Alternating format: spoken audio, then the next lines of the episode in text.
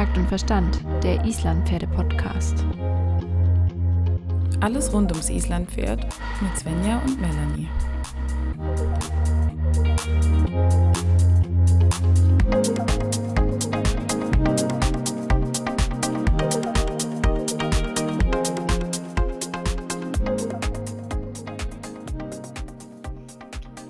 Guten Tag, wir sind wieder da. Hi Melanie. Hello, einen wunderbaren guten Morgen. Klingst sehr begeistert. Ich bin begeistert, ich bin einfach immer noch krank. Melanie schleppt ihre Krankheit jetzt, glaube ich, schon die dritte Woche mit sich rum. Die vierte? Die dritte? Nein, die vierte noch nicht. Okay, okay. Ja, du siehst auch nicht ganz so frisch aus, aber ich glaube, ich, Das ist ein Kompliment, danke. ich führe das jetzt nicht weiter aus. Ähm, das Gute ist ja, ein Podcast ist ja ohne Kamera, ohne Beweise. Ja, für Video wäre ich heute nicht bereit. Ich finde dein, dein, dein eines zugeschwollenes, triefendes Auge sehr, äh, sehr schön. Vielen Dank. Bist damit auf jeden Fall sehr fotogen. Ähm, einzigartig, würde ich mal sagen. Das bist du sowieso. Wie ist es dir die Woche ergangen? Äh, mir ist es gut ergangen die Woche. Ich war fast nicht am Stall, weil ich war selber auch ein bisschen angeschlagen. Und äh, ja, wer nicht arbeitet, der macht keine Fehler. Ja, das stimmt. Das heißt, du hast Und nichts kaputt gemacht bei den de- Pferden diese Woche. Dementsprechend, ja, nein, ich bin immer so ein bisschen hin und her gerissen. Aber ähm, dadurch, dass ich diese Woche nichts gearbeitet habe, habe ich mal wieder zwei ganz unterschiedliche Pferdetypen gesehen. Nämlich den einen Pferdetyp, Typ unzerstörbar, Steffen. Äh, den kannst du eine Woche lang nicht anfassen, dann holst du ihn raus und fängst einfach genau da, äh, machst da weiter, wo du das letzte Mal aufgehört hast. Mhm. Und Typ 2 haben wir, wo ich das Gefühl habe, alle unsere Fortschritte der letzten Monate sind durch drei Tage Stehpause dahin und wir müssen langsam wieder aufbauen, weil er einfach körperlich sofort alles hängen lässt und ähm, wir dann direkt wieder ja, sehr viel weiter hinten anfangen müssen. Und das ist äh, manchmal ein bisschen hm, frustrierend. Ja, kann ich mir gut vorstellen. Aber glaubst du, dass Steffen nicht auch alles hängen lässt und es einfach nur nicht so auffällt, weil er körperlich nicht so, nicht so große Defizite hat? Naja, der hat ja einen anderen Grundtonus an der Mus also seine Muskulatur ist, ist nicht so, oder seine ga- ganze Struktur im Körper ist nicht so elastisch. Und deswegen ist der Spielraum einfach nicht so groß. Und das ist ja auch okay, der darf ja auch mal alles hängen lassen. Aber ähm, natürlich möchte ich trotzdem, dass, dass irgendwie das, was wir aufbauen, ein bisschen erhalten bleibt. Und dass ich meine, bei so einem Pferd wie Hamir ist es halt einfach optisch innerhalb von drei Tagen wieder weg. Natürlich ist es alles noch da und wenn man die Pferde dann mal ein paar Tage arbeitet, sehen die auch wieder gut aus. Aber der Moment, wenn man sein Pferd dann da sieht und der auf einmal irgendwie zehn Jahre gealtert aussieht, der schockiert einen dann erstmal schon ein bisschen. Erstmal denkst, komplett trageerschöpftes 35 Jahre altes Pferd. Ja, ja, tatsächlich. Und wenn der gut im Training ist, sieht er halt ganz anders aus. Und wenn ich ihn regelmäßig arbeite und am liebsten jeden Tag ein bisschen und so, dann macht er was ganz anderes her. Also ich bin mal gespannt nach, nach unserer Islandreise, wie er dann aussehen wird. Aber ähm, ja, vielleicht tut ihm das aber auch mal ganz gut für sein Hirn, wenn er einfach mal Pause hat. Ja, der hat jetzt gar keinen Urlaub gehabt, oder? Nein, der hatte keinen Urlaub. Der hatte ganz, den ganzen Winter durchgearbeitet. Ja, der braucht auch mal Urlaub von dir. Ja, ich glaube es auch. Ich brauche auch mal Urlaub von ihm. Ist auch Ja, okay. das glaube ich auch. Wie war es denn bei dir? Bei mir war es super. Ich war so gut wie nur daheim, krank. Ähm, war einmal beim Pferd, habe die beide laufen lassen, weil ich nicht mehr geschafft habe. Und war einmal eine kurze Handpferde-Schrittrunde reiten, weil ich nicht mehr geschafft habe. Also ich bin auch super im Training mit dem Pferden, nicht. Aber ja, erst waren die krank, jetzt bin ich krank. Was soll man machen? Ich wollte gerade sagen, zumal deine Pferde ja noch angeschlagen waren und dann war das Ja. natürlich auch schwierig. Aber dann haben die jetzt eben ihre Frühjahrs-Winterpause gehabt und wenn du dann zurückkommst, kannst du dann voll motiviert ins Training einsteigen und dann auch mal weitermachen. Das ist ja vielleicht auch gar nicht so schlecht. Man muss die Möglichkeiten auch so nehmen, wie sie, wie sie kommen. Ja, es bleibt mir ja nichts anderes übrig. Also es bringt nichts, wenn ich mich jetzt hier überanstrenge. Ähm, ja. Und nach dem Urlaub kriegen die zwei auch wieder Hufeisen. Das heißt, Mhm. dann kann ich auch wieder durchs Gelände schottern. Sehr gut. Dann schotter mal, schrubb mal deine Tiere ordentlich. Ja, genau. Wir haben jetzt genug Pause gehabt. Ich, ähm, glaube, hin zu, weg von der Pause hin zum ähm, Reiten. Ich glaube, es wäre mal gut, wenn wir mal so ein bisschen über den Anfang sprechen. Und damit meine ich nicht die Jungpferdeausbildung, sondern den Anfang einer jeden Reiteinheit. Mhm, genau. Die Lösungsphase ist Mhm. nämlich eigentlich was, worüber wir uns nie Gedanken machen, oder? Hm, tatsächlich immer mehr, aber früher habe ich mir darüber also klar, jeder weiß, du musst irgendwie 'n Schritt reiten, damit irgendwie alles warm wird und dann geht's halt los und ja, die 3 Minuten reichen schon oder du siehst auch ganz oft am Handy sitzend, am Schlackerzügel dreht halt jemand da seine 10 Runden und dann fängt er an, was zu arbeiten. Ja, genau, dann werden die Zügel gerafft und los geht's. Ja, das finde ich auch immer ein bisschen schwierig. Ich kenne das noch von früher. Da hat man uns immer gesagt, man sollte mindestens so lange Schritt reiten, wie das Pferd alt ist. Ne? Also bei einem achtjährigen Mhm. Hamir sollst du acht Minuten Schritt reiten. Machst du das? Ich reite manchmal sogar 15 Minuten Schritt oder so. Also, ich bin tatsächlich bei ihm jetzt totaler Schrittreiter geworden. Mhm. Hm, einfach dem geschuldet, dass ich wirklich versuche, da ordentlich zu arbeiten und erstmal Ruhe in dieses Pferd zu kriegen. Es ist nicht immer ganz einfach und vielleicht auch nicht jeden Tag die beste Strategie. Darauf kommen wir dann später noch ein bisschen, wie man diese Lösungsphase gestalten kann. Mhm. Ähm, aber es hilft uns extrem und vor allen Dingen halt eine bewusste Lösungsphase. Ich glaube, das ist das Allerwichtigste. Nicht einfach draufsitzen und sagen, okay, ich reite jetzt einfach fünf Runden jede Hand am langen Zügel und dann reite ich weiter und mach was, sondern wirklich zu sagen, ich nutze die Lösungsphase, um einfach schon mal ein Check-in zu machen mit meinem Pferd. Und dann halt eben schon mal so ein bisschen kleine, kleine Punkte zu adressieren, vielleicht auch. Zum Beispiel, aber vielleicht sollten wir noch einen Schritt früher anfangen und uns erstmal überlegen, warum haben wir denn überhaupt eine Lösungsphase im Training und was ist das Ziel von der Lösungsphase? Mhm. Also, ähm, es gibt da natürlich jetzt tausende von Abhandlungen und Gründe und Details, aber ich würde mal sagen, das allergrößte Ziel der Lösungsphase ist, das Pferd körperlich und geistig zu lösen, weil das geht miteinander einher. Also wir wollen ja, wir streben ja eine Losgelassenheit an im Training, weil nur ein losgelassenes Pferd kann äh, lernen und auch nur der losgelassene Muskel kann richtig arbeiten und richtige Muskelarbeit durchführen. Aber dafür müssen wir diese Losgelassenheit halt erstmal herstellen. Und das ist im Prinzip das hohe Ziel der Lösungsphase. Und gleich zu Anfang an möchte ich sagen, es gibt natürlich auch Tage oder Pferde oder Situationen, da ist das einzige Ziel einer Reiteinheit die Losgelassenheit zu erreichen. Und darüber hinaus kommen wir gar nicht. Und das ist aber auch mal okay. Mal okay, ich hatte das mit Konzert am Anfang ziemlich oft. Genau, dass genau. ich eigentlich nur in der Lösungsphase stecken geblieben bin, weil dieses Pferd nicht losgelassen hat. Mhm, mhm. Und genau dann braucht man einfach nicht weitermachen, weil es nicht sinnvoll ist. Genau, genau. Aber natürlich ist ja dein weiteres Ziel für später, dass du dein Pferd löst und dann mit ihm arbeitest. Und auch dann wird es immer mal Tage geben, wo auch so eine richtige Arbeit vielleicht mal nicht zustande kommt, weil halt, was weiß ich, der Grashalm schief liegt, ihn auf der Weide irgendjemand in den Arsch gebissen hat, keine Ahnung was. Aber ähm, trotzdem kannst du ja dann diese Losgelassenheit hoffentlich herstellen und gibst dich mit der dann einfach auch zufrieden an manchen Tagen. Ja, genau. Und darum geht es ja, das auch in der Lösungsphase dem Pferd ein bisschen beizubringen, wie man Strategien oder Strategien zu entwickeln, wie man loslassen kann und wie man zu einer Losgelassenheit finden kann, weil die allermeisten Pferde sind eben nicht losgelassen, wenn wir gerade losreiten.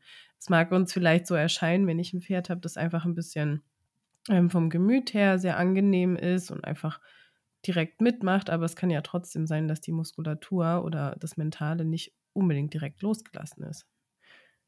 Also die Muskulatur wird am Anfang auf jeden Fall, muss die sich lösen. Du musst dich aufwärmen. Das kennt jeder Jogger, keine Ahnung, Kraftsportler, was weiß ich, jeden Sport, den du machst, du musst deine Muskulatur ja erstmal irgendwie auf die Leistung vorbereiten. Und genau das gleiche passiert beim Pferd.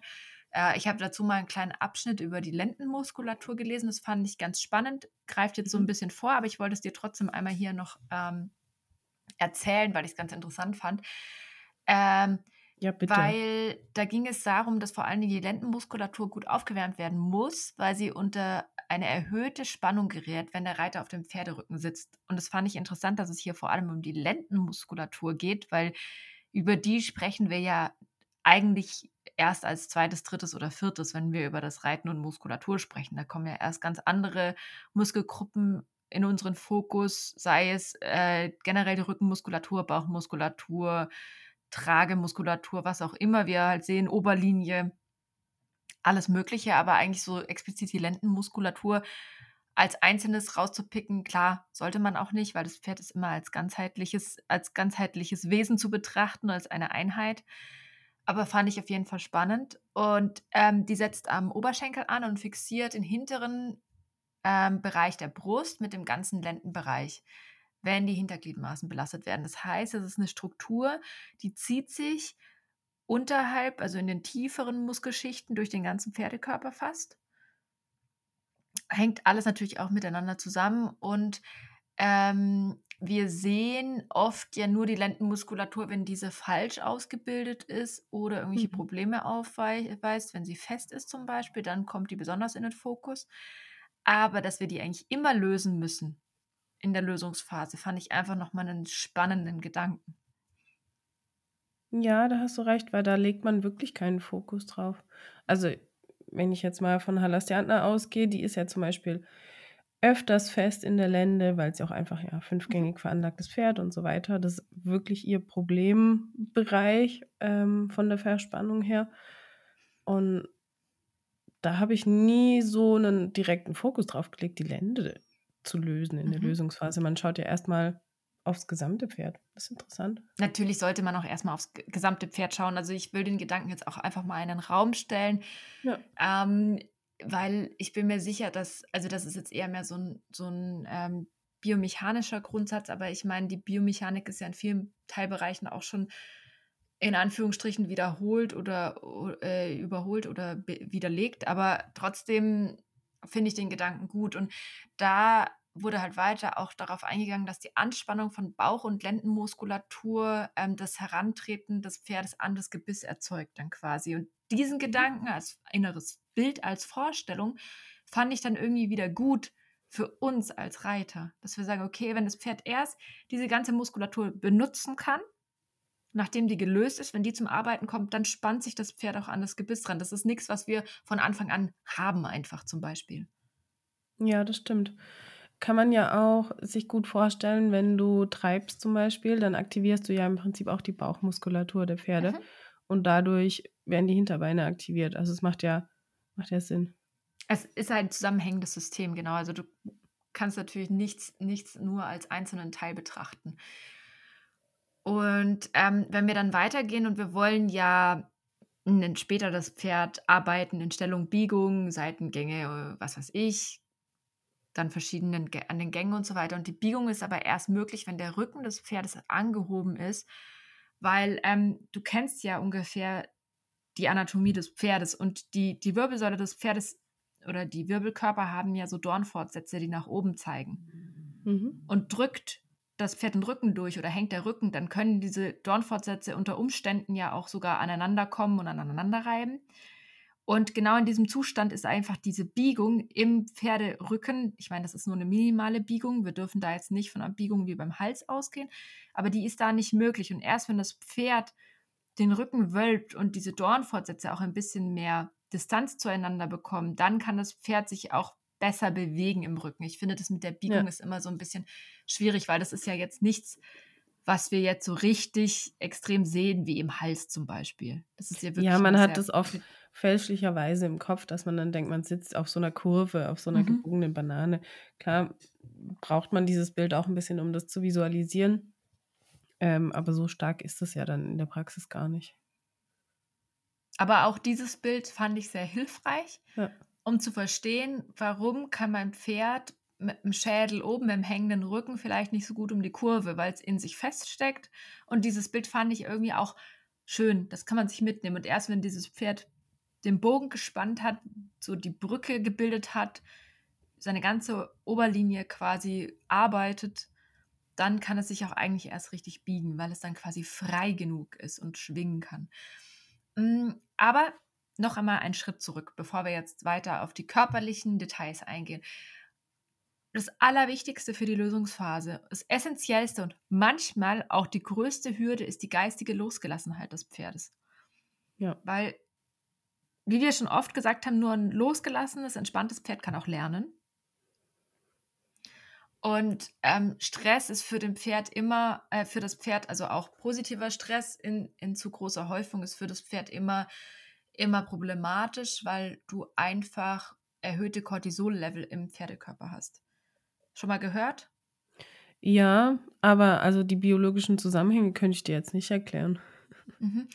Hm, also ich mache hier jetzt auch nur einen ganz kurzen, sehr unwissenschaftlichen Abriss vom Ganzen, weil ich will jetzt hier Mhm. niemanden langweilen. Aber im Prinzip, also Stress hat ja immer was damit zu tun für eine gewisse Flucht- oder Kampfbereitschaft. Fight or Flight haben wir auch schon drüber gesprochen. Und Genau. ähm, Stress beeinflusst einfach den Stoffwechsel des Pferdes enorm.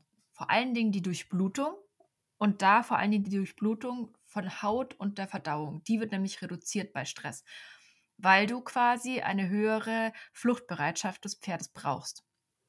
Und dann Und wird da werden dann natürlich eigentlich Funktionen abgeschaltet, was heißt nicht ganz abgeschaltet, aber die man nicht unbedingt fürs Flüchten bräuchte.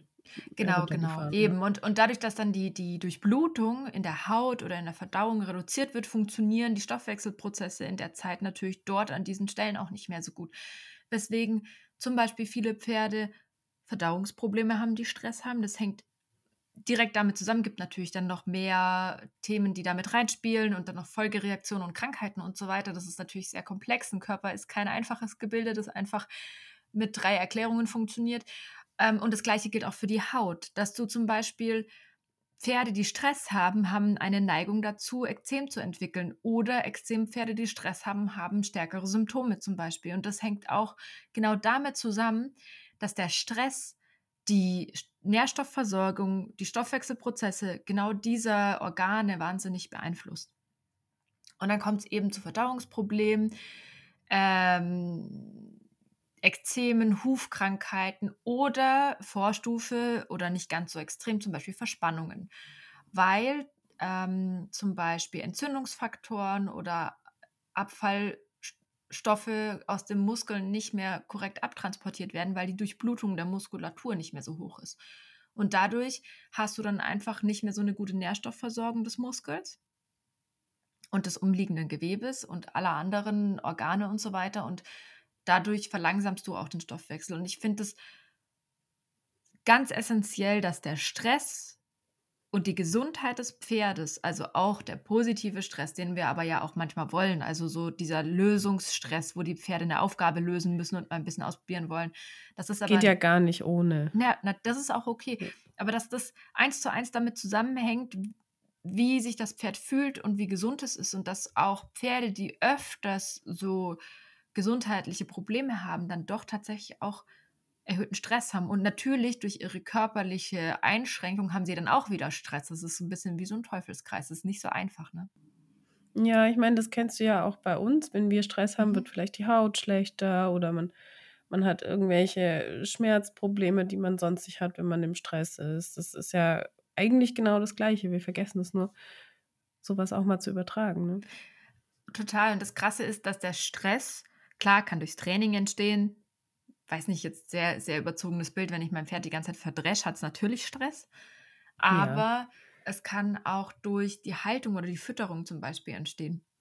Genau, das kann ja auch einfach sein, wenn die in der Herde ein Problem haben. Zum Mhm. Beispiel ein Pferd nicht so viel an die Raufe kommt, ähm, nicht so viel fressen kann. Allein das ist ja schon stressbehaftet für ein Pferd. Oder Also du kannst wenn, sogar noch weitergehen und sagen, einfach lange Fresspausen sind schon Stress für ein Pferd, weil ein Pferd ist ein Tier, das ist darauf ausgelegt, was sind es, 16 Stunden ja, zu grasen. Also sich 16 Stunden des Tages irgendwie mit Futteraufnahme zu beschäftigen. Und wenn es natürlich nur zweimal am Tag eine halbe Stunde frisst, dann steht das ja in keiner Relation. dann ist es recht wenig, ja. Genau. Und je mehr von diesen Faktoren du hast, desto schlimmer wird es natürlich oder äußert sich dann auch in diversen Symptomen oder bis hin zu Krankheiten, klar. Aber das muss man auch mit einbeziehen, dass ein Stress jetzt nicht unbedingt nur durch mich kommt, die ich da bin und Ja. mein Pferd trainiere, sondern dass Stress auch was ist, was durch ganz andere Faktoren zustande kommen kann.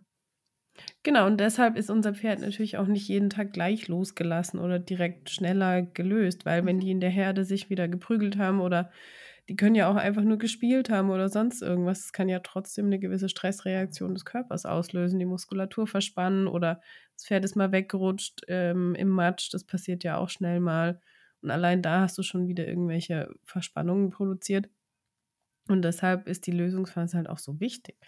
Das soll jetzt keine Entschuldigung dafür sein, dass man sein Pferd nicht mehr ordentlich trainiert und sagt, ach, der ist heute, der guckt heute so schief, ich, ich glaube, der hatte Stress, ich lasse ihn lieber stehen, weil auch so eine gute Lösungsphase und eine Losgelassenheit des Pferdes fördert ja auch wieder das Wohlbefinden. Also wir können da ja aktiv unserem Pferd was Gutes tun damit. Genau, du baust ja Stress ab durch die Bewegung ja. und durch das Training. Merken wir selber, wenn wir einen blöden Tag hatten, danach noch eine Runde joggen gehen oder vielleicht nicht joggen oder irgendwas anderes, egal, ähm, geht es uns danach auch besser. Mhm, absolut.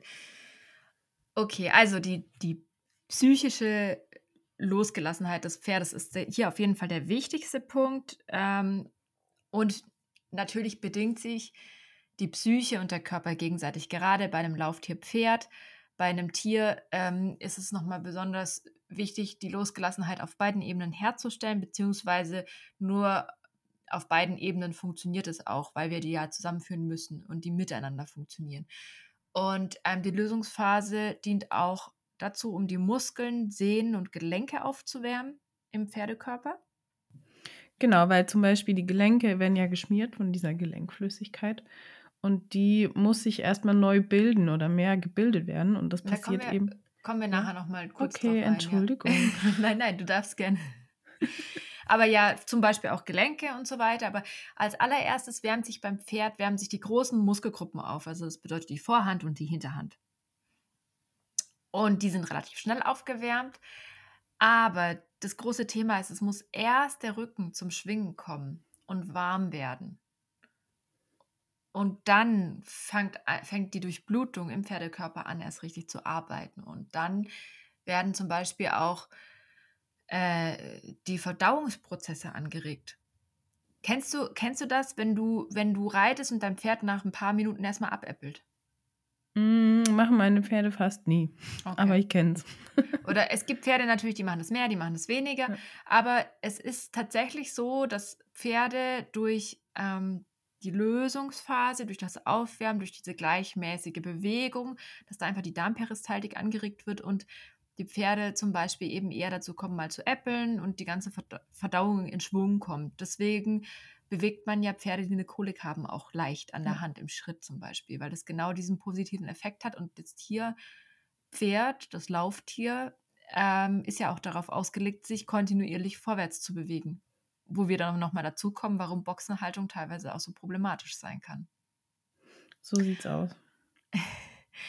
Und ähm, genau, das Pferd soll in der Lösungsphase erstmal vorwärts gehen mit einer weichen Verbindung, aber eher ohne stete Anlehnung, sodass der Kopf frei schwingen kann. Weil die Theorie dahinter ist, dass die Muskelgruppen ja alle aneinander hängen und erstmal jede Muskelgruppe für sich frei in Schwingung geraten soll, bevor wir anfangen, den Pferdekörper explizit zu beeinflussen. Ist jetzt natürlich ein bisschen einfacher gesagt als getan, weil wenn unser Pferd mit sehr viel Verspannungen und Schiefen daherkommt, dann können wir es natürlich nicht einfach eine halbe Stunde lang schief und verspannt durch die Gegend äumeln lassen, weil das kann dann ja unter Umständen fester werden. Aber von der Idee her zu sagen, ich gehe nicht gleich mit der Hand ans Pferdemaul, sondern ich sage, okay, das Pferd darf sich jetzt erstmal eingrooven und so ein bisschen einlaufen, finde ich das ein sehr schöner Gedanke. Ja, das sind die berühmten 10 Minuten Schritt am langen Zügel, ne? Mhm, mh. Natürlich muss es nicht nur Schritt sein. Nein, nein, nein. Die Theorie dahinter ist, dass ähm, ein Zusammenhang zwischen der Zunge, dem Pferdekörper und der Hinterhand besteht.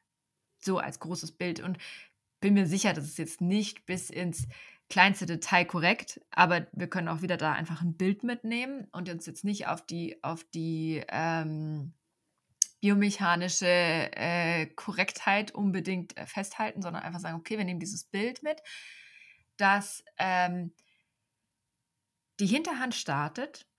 Wir haben erst eine Hinterhand, die ist aktiv, die tritt unter den Körper, dann wird der Rücken aktiviert und dann fängt die Halsmuskulatur an, sich zu heben. Das Genick wird locker. Um, durch die Aktivität der oberen Halsmuskulatur, die untere Halsmuskulatur wird eher losgelassen Und dann fängt sich an, das Genick, der Unterkiefer und das Zungenbein zu lösen. Und dann haben wir ein Pferd, das wir eigentlich erstmal überhaupt ansprechen können auf seine Körperteile.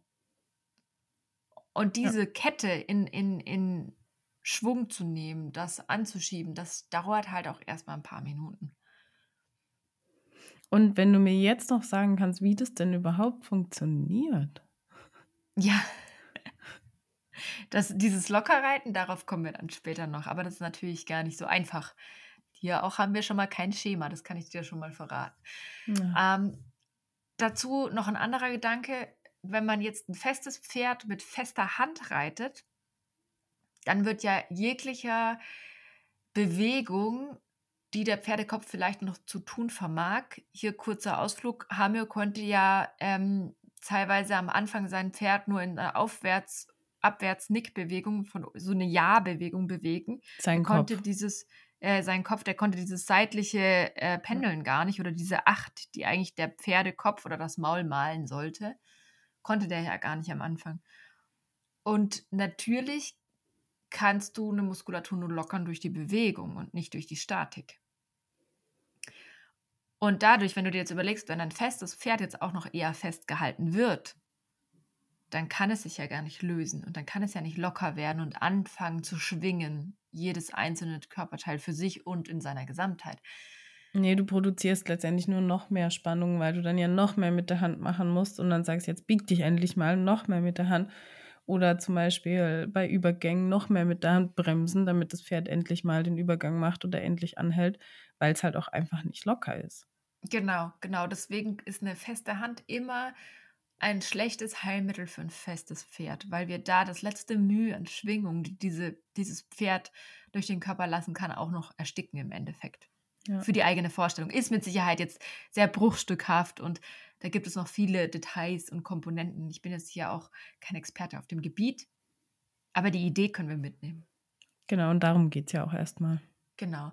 Also die Muskulatur wärmt sich im Verhältnis zu anderen Strukturen relativ schnell auf. Ähm, die Sehnen und Bänder hingegen schon ein bisschen langsamer, weil die einfach viel weniger aktive Durchblutung haben. Also Muskulatur ist ja sehr gut durchblutet. Das ist einfach unserer Physiologie geschuldet. Macht ja auch Sinn.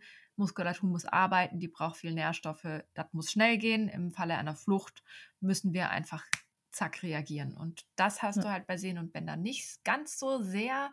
Die brauchen etwas länger. Ich habe hier jetzt keine, keine Fakten, Daten und Zahlen. Ähm, die Aber gibt deshalb, es auch in dem Sinne nicht so. Ja. Deshalb kann es ja auch so gefährlich sein, wenn du dein Pferd ähm, direkt losschießen lässt oder aufsteigst und direkt im Galopp losdonnerst. Das kann ja auch einfach sehr belastend für die Sehnenbänder sein oder es gibt mal einen Abriss oder irgendwie sowas. Mhm. Daher kommt ja auch oft die Angst, dass man die Pferde im Winter nicht ähm, auf dem Paddock lässt, weil die ja dann vielleicht gleich losbocken oder sich äh, das Bein brechen und die Sehnen abreißen oder so.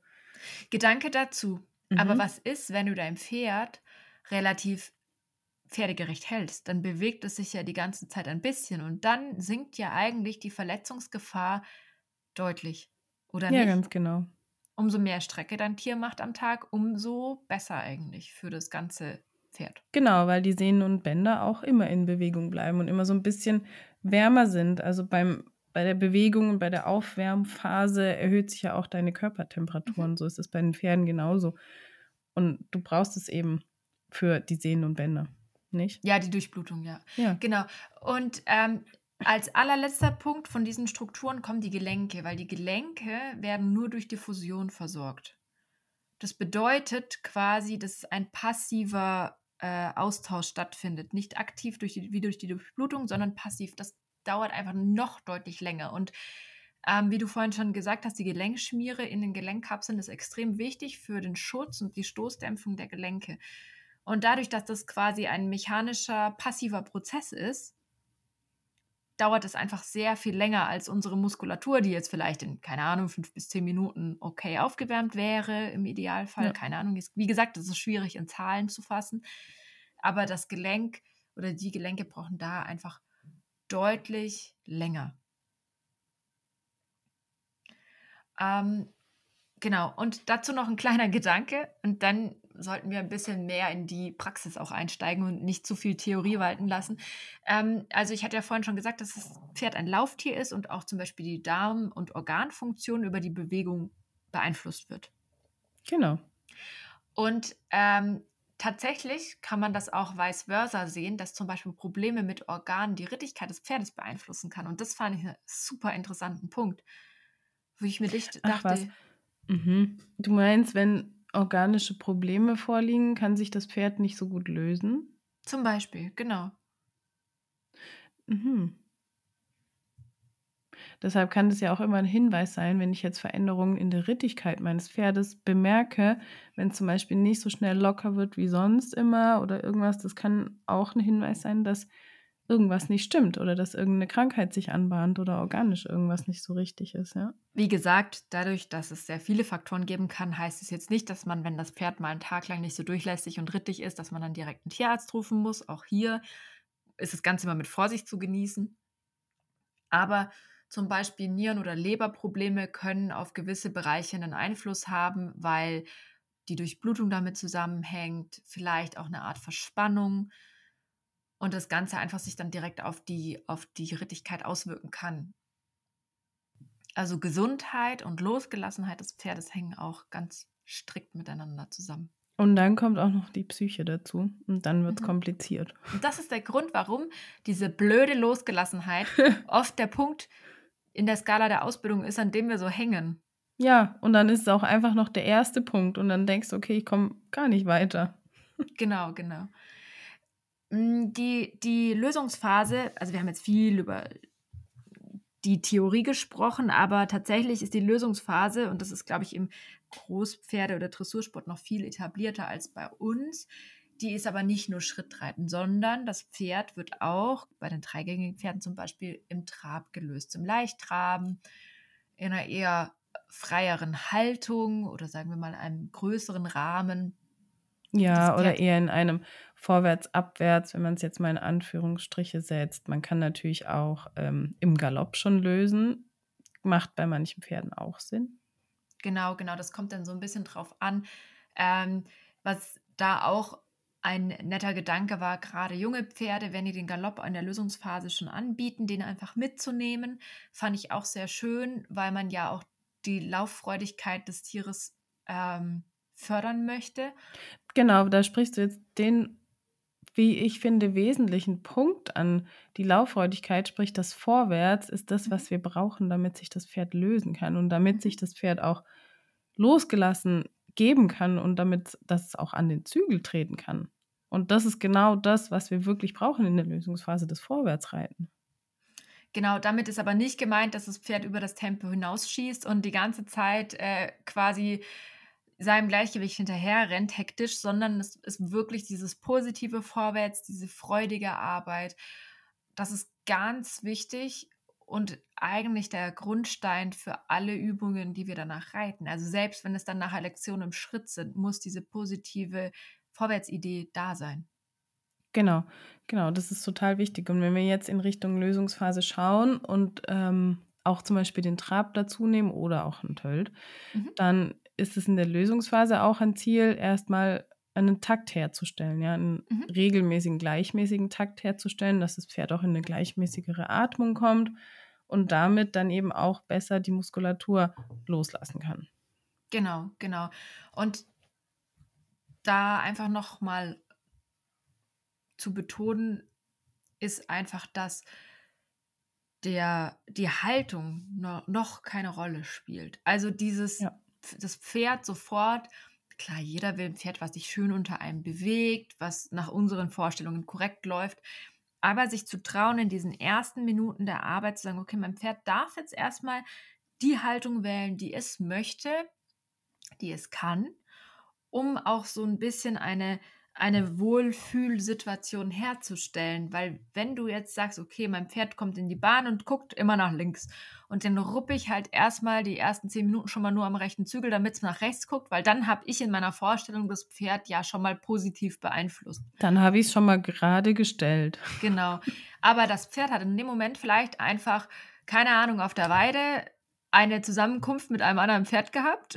Dabei Mhm. hat es gedatscht und es hat irgendwie einen blauen Fleck irgendwo. Und dadurch ist es dort halt verspannt und durch diese Lösungsphase und dieses kontinuierliche Bewegen und Durchbluten ähm, können sich ja auch solche Thematiken dann ein bisschen verbessern. Erstmal, wir kennen das alle, wenn wir uns irgendwo wehgetan haben oder was auch immer. Es muss ja nicht mal ein Schmerz in dem Sinne sein. Nein, es kann einfach irgendwie verkrampft oder steif oder sonst genau. irgendwas sein. Und wenn man sich da ein bisschen bewegt und warm läuft, wird das auch einfach besser. Und da bringt es nichts, wenn mich jemand die ganze Zeit schubst, nach dem Motto, lauf doch jetzt mal takt klar.